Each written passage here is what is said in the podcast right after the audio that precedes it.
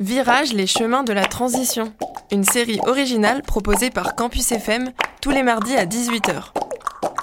Des regards, des visions, des chemins pour un monde plus souhaitable demain. Différents formats, portraits, reportages, différents sujets, alimentation, justice sociale, transition écologique. The world is waking up.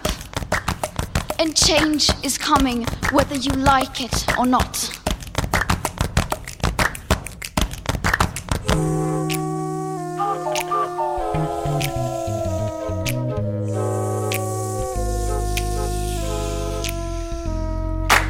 Bonjour à toutes et à tous, merci d'écouter la série Virage, les chemins de la transition sur Campus FM. La semaine dernière, Mathias, comme à son habitude, me précédait. Il accueillait alors Laure Tellière pour parler de greenwashing. Pour ma part, comme à mon habitude, je vous parler agriculture aux côtés de Manon, future agricultrice. Eh bien aujourd'hui, je vous propose de changer d'habitude. Nous avons déjà pas mal parlé de transition des mondes agricoles, et euh, si nous devions retenir qu'une chose, c'est qu'une approche systémique semble nécessaire pour réussir ces mutations. Car l'agriculture, c'est de la fourche à la fourchette, comme aiment bien dire les agronomes. Il s'agit de ne pas seulement attendre que la production change, cela passe aussi par la transformation, et ce jusqu'à la consommation. Ceci tout en mobilisant un consortium d'acteurs et de leviers, que ce soit individuels ou politiques. Enfin bref, aujourd'hui nous allons parler de transport. Le transport est l'activité qui contribue le plus aux émissions de gaz à effet de serre de la France. En 2019, il représente 31% des, émissions françaises de gaz à effet de serre, contre par exemple 19% pour l'agriculture, 18% pour le résidentiel tertiaire et 18% pour l'industrie. Et ceci, dont 51% pour les voitures particulières et 22% pour les poids lourds.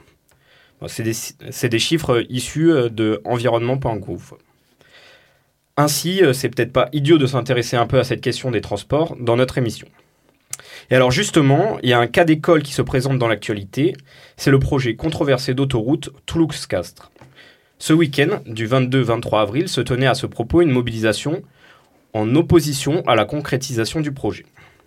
Et c'est pourquoi aujourd'hui j'accueille Aliénor, qui milite contre le projet et qui va pouvoir nous éclairer un peu sur la situation. Bonjour Aliénor. Bonjour. Avant toute chose, Aliénor, euh, je vais vous euh, laisser vous présenter. Notamment, euh, j'aurais voulu savoir ben, un peu comment vous êtes engagé sur ce projet? Est-ce que cela fait partie d'une démarche plus globale de réflexion sur les enjeux de transition? Ou si c'est particulièrement ce projet-là qui, vous pose problème? Alors du coup, moi je, suis rentrée dans le militantisme via Extinction Rébellion Toulouse. Et avant j'étais étudiante en, biologie. Et je me suis rendu compte que mes études ne me permettaient pas de lutter de la manière que j'avais envie. Et euh, en rejoignant Extinction Rébellion en Toulouse, on s'est positionné euh, avec le groupe contre cette autoroute. On, a décidé de d'œuvrer contre un projet euh, pour nous qui nous semblait complètement inutile et, et désastreux et qui était en plus local. Et à force d'aller sur le terrain, bah, je me suis vraiment rendu compte de, de, ce projet, des impacts qu'il avait et de, de, ouais, de, de, de, impacts. Et du coup, je me suis vraiment engagée, vraiment j'ai vraiment compris en fait ce projet en allant sur le terrain et, et voilà. D'accord. Et c'est le premier euh, projet sur le, contre lequel vous vous mobilisez Ou... Autant, oui. D'accord. Donc euh, jusqu'à présent, là, dans... avec Extinction Rebellion, vous aviez déjà fait euh, d'autres actions où vous étiez intéressé, mais pas autant impliqué peut-être sur... Bah, avant Extinction Rébellion, en tout cas à Toulouse, on œuvrait plutôt contre des, des projets, des projets internationaux, par exemple contre Total, mais, mais en fait, on s'est rendu compte que peut-être euh, on pouvait lutter de manière plus, euh, plus pertinente et arriver à des victoires, on va dire, en, allant sur des luttes plutôt locales. Parce que euh, de base, là, via, c'est quoi C'est via votre formation là que vous êtes sensibilisé à ces enjeux ou comment vous en êtes arrivé à, vous dire bah, je m'engage Là, vous aviez dit c'est pour parce que faire des études, c'était pas assez efficace. Mais du coup, pour, pour en aller à ce niveau de, d'engagement, il faut bah, je sais pas, concerné par euh, les enjeux plus que peut-être la moyenne des, des gens bah, En fait, c'est à force de rencontres, quoi. Je suis rentrée un petit peu euh, dans le militantisme euh, pour voir un petit peu ce que ça donnait. Et en fait, à force de rencontres, à force de voilà, de, se renseigner sur les sujets, et ben, notre, la réflexion devient plus, je sais pas comment dire, plus, plus approfondie. Voilà, c'est ça. Parce que, ce que je voulais dire, c'est que, en fait, on aurait pu imaginer que vous soyez militante sur d'autres sujets que les sujets de environnementaux. Oui, oui, du coup, ouais, je suis aussi sur des luttes queer, féministes. voilà. Mais... D'accord, donc c'est une réflexion globale sur bah, qu'est-ce qu'il faudrait améliorer un petit peu dans la société dans laquelle on vit, c'est ça? C'est ça, on essaye d'aller vers, hmm. vers le mieux, quoi. D'accord. Et donc là, si on s'intéresse au projet, euh, alors j'ai une petite anecdote. Ben, moi je suis allé euh, à la mobilisation ce week-end, un peu de savoir de, quoi y retourner. Et euh, je faisais des courses avec des amis. Et j'ai croisé une dame d'une soixantaine d'années, somme toute très gentille, là, qui me détaillait un petit peu où était l'article que je cherchais dans le magasin. Elle nous a demandé si on allait à la manifestation. Et j'ai un ami qui lui a dit que oui, et euh, elle lui, il lui a demandé si elle était favorable à l'autoroute. Et ce qu'elle nous a répondu, c'est bah oui, bien sûr, euh, c'est pour le développement. Donc, euh, s'il y a un projet d'autoroute, c'est qu'il y a des gens qui défendent ce projet. Est-ce que vous pouvez nous expliquer un petit peu bah, de quoi il retourne dans ce projet, de quand il date, comment l'idée a vu le jour? Le projet date de plus de 30 ans. En fait, c'était euh, dans, l'objectif d'avoir plus de routes, de, faire euh, que la France en fait circule mieux, euh, de désenclaver les villes. Bon, ce qu'on sait, c'est qu'actuellement, l'argument de désenclaver Castres, effectivement, il roule pas en, calèche non plus, sachant que l'autoroute gagnerait du coup une dizaine de minutes, 15 à tout casser, pour cet aller-retour Toulouse-Castres. Euh, et donc en fait cette, euh, cette autoroute euh, relierait du coup Toulouse à Castres depuis Verfeuille, qui est une petite ville à côté. Et ça représenterait plus de 400 hectares de terres agricoles artificialisées, bétonisées, 480 millions d'euros pour, pour ce projet. Là, euh, on a pas mal entendu que ce projet, il était euh, anachronique. Euh, comme vous l'avez dit, c'est un projet qui date de 30 ans. En fait, déjà, pourquoi il n'a pas été fait plus tôt? Et aujourd'hui, effectivement, avec ces, questions un peu de transition, ben, on peut se poser la question de la, pertinence du projet. Comment ça se fait là que ça... Il y a, déjà eu des mobilisations par le passé? Pourquoi aujourd'hui, alors que justement on parle de, réduire le transport, ben là, il est prêt à être lancé ce projet? Hum, il n'a pas été lancé avant euh, pour tout un tas de raisons, mais pourquoi ça s'accélère euh, aujourd'hui? C'est vrai que euh, on, se pose également la question parce qu'en fait le concessionnaire du coup NGE pourrait être dédommagé par, le gouvernement si jamais l'autoroute n'avait pas lieu. Et, en fait c'est ce qu'on propose de, de, faire un, de réaménager la RN 126 qui du coup passe à côté.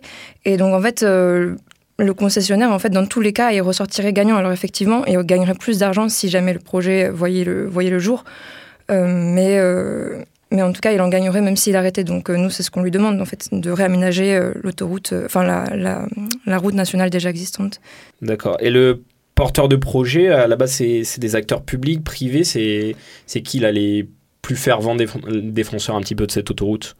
Alors du coup, euh, principalement le concessionnaire NGE. Alors il y a Vinci qui opère sur une toute petite, euh, un tout petit tronçon, mais la plupart, euh, enfin la majeure partie du tracé c'est surtout NGE et Pierre Fab qui est un acteur du coup privé qui a un peu à la base, il y a, plus de, 30 ans, demandé, demandé ce projet. Et voilà, c'est toujours le cas, ça, reste un des acteurs principaux de cette autoroute. Bien, et je sais que dans les défenseurs du projet, il y a des gens qui mettent en avant, par exemple, en plus du fait que ça désenclaverait euh, la ville, même si bah, effectivement il y a déjà une route présente, que bah, la route est aussi euh, dangereuse. Donc vous, qu'est-ce que vous proposez comme euh, alternative? Ce serait de de réaménager la route existante, c'est ça? C'est ça, parce qu'en fait, actuellement, le trajet de, de l'autoroute A69 proposé, proposé passerait des fois à une dizaine, euh, enfin plusieurs dizaines de mètres, vraiment juste à côté du tracé existant de, la route nationale, sachant que pour faire une autoroute qui soit euh, utile, il faut qu'il y ait de 20 à 25 000 usagers par jour, sachant qu'actuellement la route nationale, qui du coup va être euh, doublée, a moins de 7 000 usagers par jour. Donc cette autoroute n'a aucune valeur d'un point de vue d'un point de vue euh, sécuritaire. Euh, ce qu'on aimerait pour que ça soit un peu plus optimal, c'est de réaménager du coup des tronçons de la route euh, RN 126 déjà existante. Et ouais, c'est surtout ça, ce réaménagement. Donc en termes de pertinence du projet, on peut dire que bah, ce serait une autoroute déjà parallèle au, tracé et donc qui serait un petit peu bah, sous-utilisée. Donc c'est pour ça là que enfin vous vous dites c'est c'est pas pertinent et ça rejoint un petit peu je crois que dans l'actualité on a entendu là les défenseurs du projet qui disent Oui, mais c'est la seule ville de, je sais plus, moins de 100 000 habitants qui a, enfin plus de 100 000 habitants qui a, qui a pas euh, d'autoroute. Donc en fait, ce serait peut-être plus une question d'image que de, enfin, d'utilité euh, Ouais. en somme. Ouais, bah c'est ce qu'on. Enfin, effectivement, euh, en fait, si l'autoroute voit le jour avec ses 17, allers- euh, 17 euros aller-retour, ça serait euh, l'autoroute la plus chère de France, en fait. Donc, euh, faire une autoroute pour dire que Toulouse a une autoroute qui va à Castres, vraiment pour 17 euros, et enfin, ça serait complètement inutile. Surtout qu'en fait, euh, le, tracé, en fait, ferait en sorte qu'on utilise cette autoroute en, par exemple, diminuant la vitesse autorisée sur la route nationale en euh, faisant des ronds-points pour justement ralentir le trafic et nous obliger à aller sur, euh, sur l'autoroute en fait. Donc on, sent vraiment qu'il y a un intérêt financier massif en fait de dévier cette route, cette route existante publique et de faire venir les usagers sur cette route privée et payante. Oui, donc un petit peu forcer l'usager euh, à utiliser l'autoroute pour en justifier sa, sa construction en somme. Ouais, c'est ça. À propos de l'argument de l'attractivité, du développement économique euh, qui serait permis là sur la, la métropole par exemple de Castres, euh, ça qu'est-ce que vous en pensez? Bah, c'est-à-dire que gagner moins de 15 minutes sur l'aller-retour, donc c'est-à-dire voilà, euh, 7 minutes sur l'aller, euh, je suis pas sûre que ça attire euh, vraiment euh, massivement du monde quoi. D'autant plus que bah, aujourd'hui avec le développement de l'activité économique, on pourrait dire que ça, bah, ça va aussi de pair avec un développement des, des émissions de gaz à effet de serre et de l'urbanisation. Et c'est surtout aussi que bah, sur les villages aussi sur le tracé euh, perdraient également en valeur parce que les villages euh, au bord de l'autoroute, on sait très bien que, les habitants euh, ont moins envie de, s'y installer, moins envie de venir, moins envie de rester.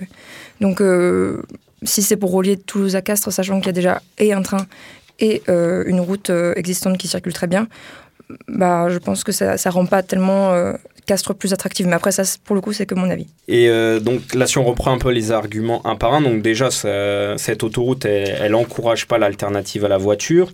En plus, donc c'est des voitures qui rouleraient plus vite, donc qui consommeraient plus euh, d'essence. Ensuite, euh, je crois que j'ai entendu parler un peu d'un effet d'appel d'air, c'est-à-dire qu'à partir du moment où on fait une route supplémentaire, en fait, on accroît juste le trafic en, valeur absolue et on résout pas forcément les, problématiques de congestion du, trafic. Non, effectivement, et ça, il y a des très bonnes documentations sur Internet euh, sur le fait que construire des routes, bah, en fait, ça fait qu'accroître le, le, le, bah, le nombre de voitures, en fait. Et nous, ce qu'on qu'on reproche également, c'est beaucoup ce double discours où on voit très bien qu'en Occitanie, on encourage le train, on encourage, on encourage voilà, les transports euh, en train qui sont à 1 euro, qui sont pas chers, etc. Et à côté de ça, on construit des routes. Donc il y a vraiment ce double discours de, on fait des transports collectifs et on fait des transports individuels.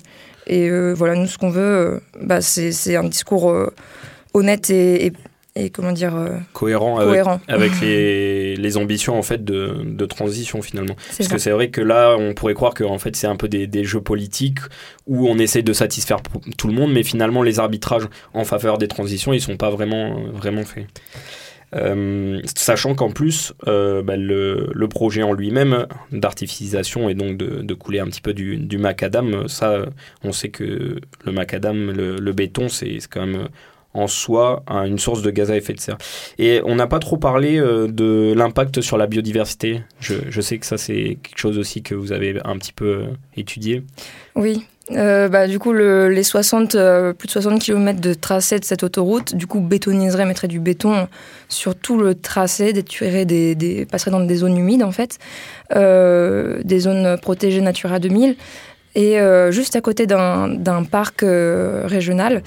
Et, euh, et en fait, ce que nous propose le concessionnaire NGE, c'est de faire des, euh, des dédommagements, en fait, des, euh, alternatives. C'est-à-dire, ils, nous, promettent de, réhabiliter une zone humide. Alors, on ne sait pas où, on ne sait pas comment, mais en tout cas, c'est un- une, des promesses de NGE.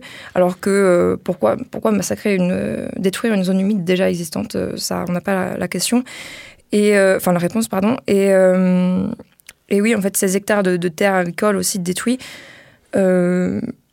bah ça, on les retrouvera pas quoi. Et les, les agriculteurs actuellement, ils n'ont pas tellement euh, de, de, de propositions d'alternatives. Ils n'ont pas tellement le, le, choix. Et ces terres nourricières, bon bah c'est perdu euh, à jamais quoi. Ces 400 hectares, ils seront perdus à jamais quoi. C'est-à-dire que oui, la compensation, elle va sans doute pas se faire sur des terres qui sont urbanisées, qu'on va désurbaniser. Euh. Oui. Donc on va pas euh, réimplanter de la biodiversité, planter des arbres, ça va déjà être sur quelque chose qui est somme toute euh, sans doute un peu naturel. Enfin, un espace plutôt naturel et pas, pas urbanisé. C'est ça, et puis il y a également bah, toutes les espèces animales euh, qu'on a pu répertorier grâce à, notamment à des, des, des, commissions d'enquête environnementale. par exemple, bah, des, des, des, espèces de chauves-souris, d'oiseaux.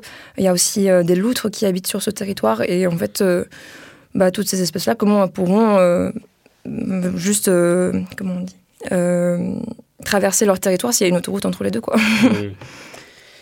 Oui, parce que c'est vrai que là, souvent dans les politiques un petit peu d'aménagement, on met souvent en avant là, des, des termes comme bah, compenser, mais il y a aussi, en fait, avant tout, éviter. Éviter l'impact sur la, la, biodiversité pour pas avoir à compenser. Oui, c'est ça. Bah, nous, on voit pas l'intérêt de compenser euh, alors qu'on a déjà ce qu'il faut sur place. Quoi. Voilà. Oui, oui, c'est vraiment une, une, incohérence là qui est mise en avant par les différents euh, militants. Euh, je sais que vous, vous m'avez parlé de deux autres choses aussi là quand on, a discuté un peu avant l'entretien. Donc déjà du fait que ben, l'autoroute là, ça, ben, ça, va créer en plus des nuisances sur la biodiversité, ben, peut-être des nuisances sur les, les, riverains là, sur les, gens qui habitent ou qui, je sais pas, vont à l'école dans, dans, la zone Oui, c'est ça. En fait, euh, l'autoroute, euh, du coup, les 60 km, ils passent aussi le long d'une école, le long d'un centre aéré. Et euh, donc, on imagine bien les nuisances sonores qu'il peut y avoir. Et également, on va traverser des, villages. Et donc, il y, a des familles, littéralement, qui, habitent de part et d'autre du tracé de l'autoroute. Du coup, pour, voir leur famille, ils devront faire un immense détour, euh, traverser l'autoroute. Donc ça a aussi un impact, social. Et puis, euh, du coup, on parle aussi des, nombreuses expropriations qui ont lieu sur tout le tracé, qui ont déjà eu lieu. Et, euh, et ça, c'est terrible. Enfin, si vous allez sur le long du tracé, vous voyez toutes ces maisons en parfait état, parfois des très belles maisons qui sont... On n'a pas laissé le choix aux propriétaires et qui ont été expropriées. Et de plus, euh, un, argument que j'ai trouvé assez intéressant, là, qu'ont avancé euh, les scientifiques qui ont pris la parole lors de la mobilisation de samedi, c'est qu'à partir du moment où a une autoroute, en fait, euh, ben, on a une urbanisation, enfin, tout au long, enfin, à chaque fois qu'on on accroît la capacité des routes, on a une urbanisation qui suit. Donc, c'est pas juste l'autoroute qui va être urbanisé, pas juste les 400 hectares. On peut craindre qu'au fur et à mesure, ce soit un mitage territorial tout au long du corridor. C'est ça. Euh, par exemple, actuellement, là, le tracé euh, comprendrait euh, un endroit à Soile et à Puy-Laurence, des communes sur le tracé, où en fait, on imagine très bien que, que, ces, que ces déviations puissent entraîner bah, l'installation de zones industrielles, de zones commerciales voilà, pour que les usagers puissent s'arrêter sur le tracé. Et donc euh, tout ça, on imagine bien que ça va urbaniser euh, toutes ces communes, euh, toutes ces communes. Très bien. Ben, vous allez pouvoir nous expliquer plus en détail ben, les acteurs de la mobilisation juste après cette pause musicale. Non à cette autoroute de la déprime, on a déjà la RN126. On est là, on lâchera pas l'affaire pour que vive les platanes centenaires. C'est les rois, les rois des platanes, nos écureuils qui vont de liane en liane. C'est les rois, les rois des platanes, de tout là-haut, ils protègent la savane.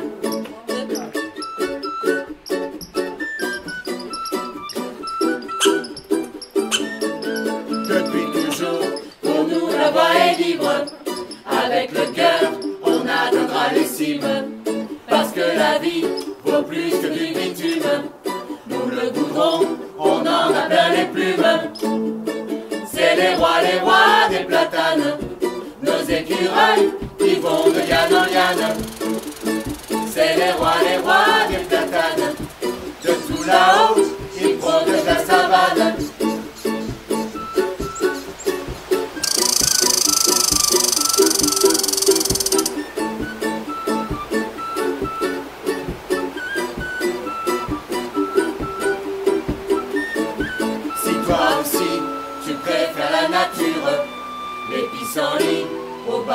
Prends tes amis, tes enfants, tes voisines, ton chat aussi, rejoins-nous à Bandine.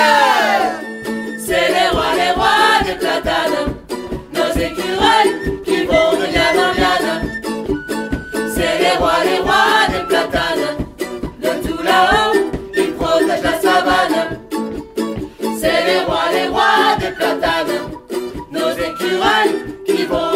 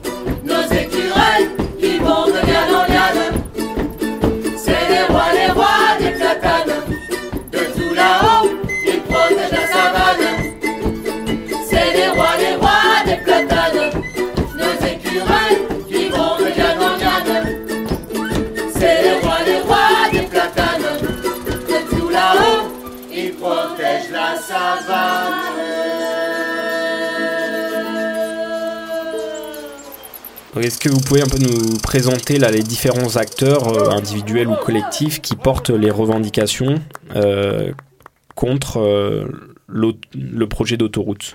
Oui, alors à la base, tout débute grâce au collectif La Voix est libre, qui est un collectif de personnes locales, donc des agriculteurs, des agricultrices qui sont sur le tracé, et pas que des agriculteurs et des agricultrices, mais vraiment toutes, toutes, les, toutes les personnes habitant le long du tracé et se sentant concernées, qui luttent, elles, depuis euh, le début, le début de cette euh, de ce projet, quoi, de la proposition de ce projet.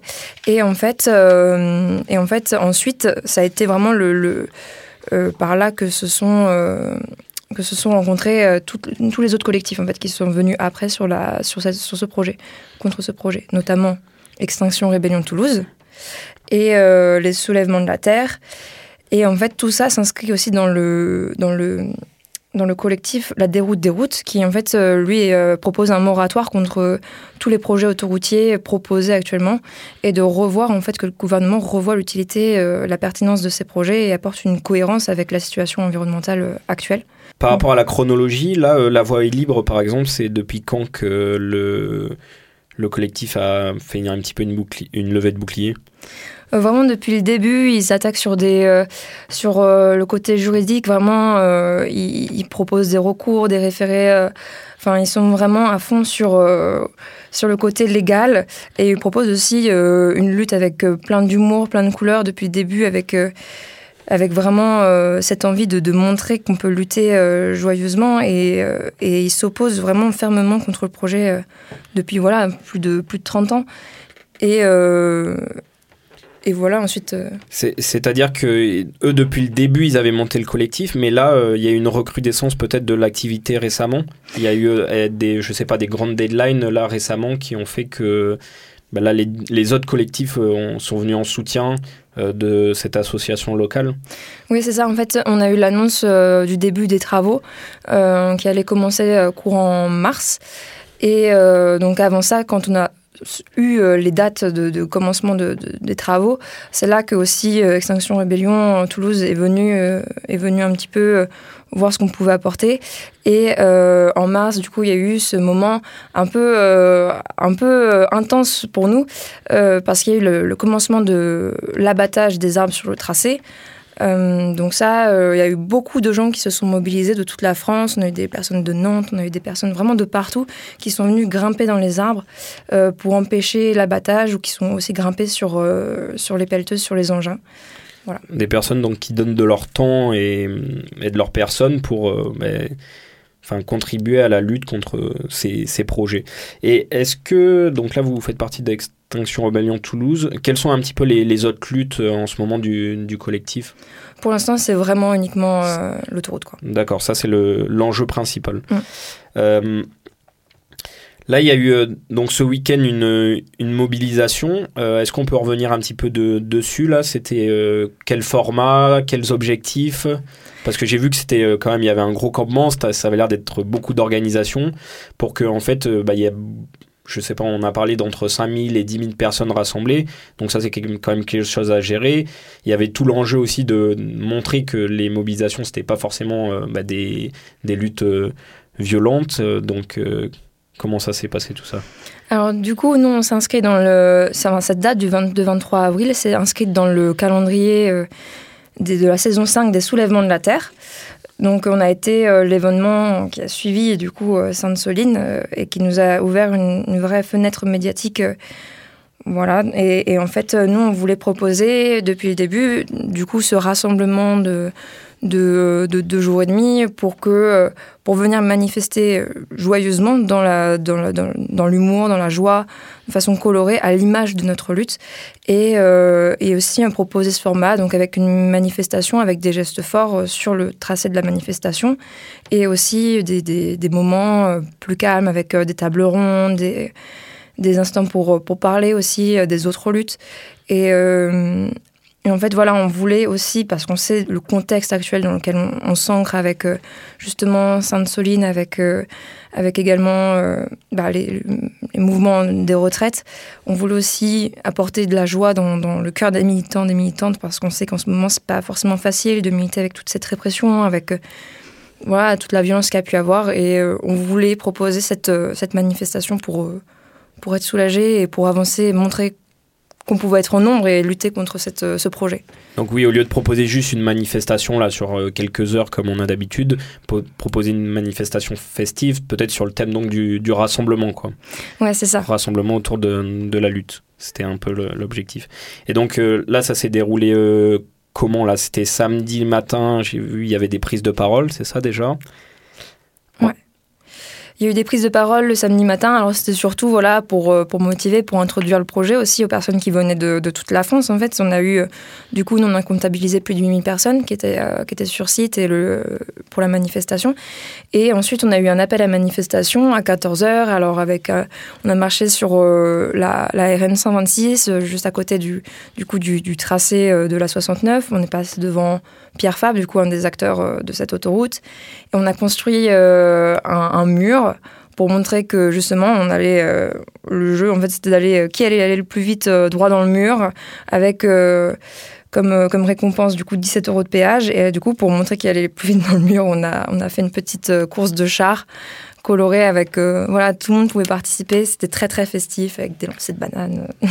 Donc une métaphore un petit peu de cette société qui des fois fait des mauvais choix qui, le, qui la conduisent dans le mur. Voilà toujours plus vite toujours plus fort Très bien. Et alors, est-ce que bah, il y a eu, euh, je pense que bah, c'est quand même une réussite parce qu'il y a eu un écho médiatique quand même assez important. Mais est-ce que au-delà de ça, vous savez si bah, il va y avoir un, vrai impact des, arbitrages en, faveur de la remise en question de, ce projet-là? C'est quoi les prochaines étapes de la lutte contre alors là, on est en train de faire un recours juridique. Euh, donc, euh, nous, on est très satisfaits de ce week-end. On a vraiment pu montrer qu'on était capable de se, mobiliser en nombre contre ce projet, euh, qu'il y avait vraiment un écho, que pour l'instant, vraiment, tout se passe bien et qu'on est capable de montrer nos objectifs comme ça. Et donc, nous, on espère que le, recours juridique va, va, fonctionner. Et s'il ne fonctionne pas, ben, on montrera notre détermination, peut-être plus intensément, encore plus par, par l'action, on va dire. Donc peut-être une plus grosse mobilisation. Plus grosse mobilisation, plus grosse action. On, va voir. En tout cas, nous, ce qu'on demande, c'est que, que le projet de la route soit, soit annulé. Et s'il n'est pas annulé, ben, on continuera. Très bien. Bon, je crois qu'on a fait un petit peu le, le tour euh, du sujet. Euh, bah, je vous remercie beaucoup, Aliénor, d'être venu euh, témoigner. Et je pense que cette interview a permis de bien mettre en avant que la question de construire une autoroute aujourd'hui ne s'arrêtait pas à des questions de, je sais pas, résorption des bouchons ou de développement, transport ou non, la, pertinence environnementale et sociale en fait de tout projet, on comprend qu'elle mérite d'être aujourd'hui plus que jamais examinée de près afin de ne pas aller euh, à contresens des objectifs de transition. Et là, vous avez euh, ben, mis en avant le, budget un petit peu faramineux et en partie euh, public du projet d'autoroute. Et du coup, à un moment, bah, pour assurer les transitions, il, faut bien euh, à où on met le budget. Vous avez parlé du train, par exemple. Donc peut-être que aujourd'hui, c'est plus pertinent de mettre euh, des sous euh, dans les rails que dans des projets routiers. D'autant plus que, comme vous l'avez dit, euh, les politiques publiques, des fois, ben, un discours un petit peu ambivalent à ce sujet. Je vous remercie aussi beaucoup, chers auditeurs, pour votre écoute. Également, je remercie l'équipe de Virage et de Campus FM. Si vous voulez en savoir plus sur le sujet, n'hésitez pas à consulter les sites internet et suivre les activités de La Voie Libre, Extinction Rebellion Toulouse, Le Soulèvement de la Terre, euh, La Déroute des Routes, c'est ça le nom de, de notre collectif. La semaine prochaine, vous retrouverez Margot, qui, comme toujours, me succédera en, accueille- en accueillant Paola Guillot-Séguier pour un épisode intitulé Créer son emploi dans le réemploi Round 2. En attendant, vous pouvez nous suivre sur nos réseaux sociaux ainsi qu'écouter le replay sur vos plateformes de podcast favorites. Vous pouvez également nous envoyer vos, vos retours et suggestions sur notre boîte mail virage-campusfm.mailo.fr virage avec un S. Et quant à moi, je vous dis à dans un mois. À bientôt sur Campus FM.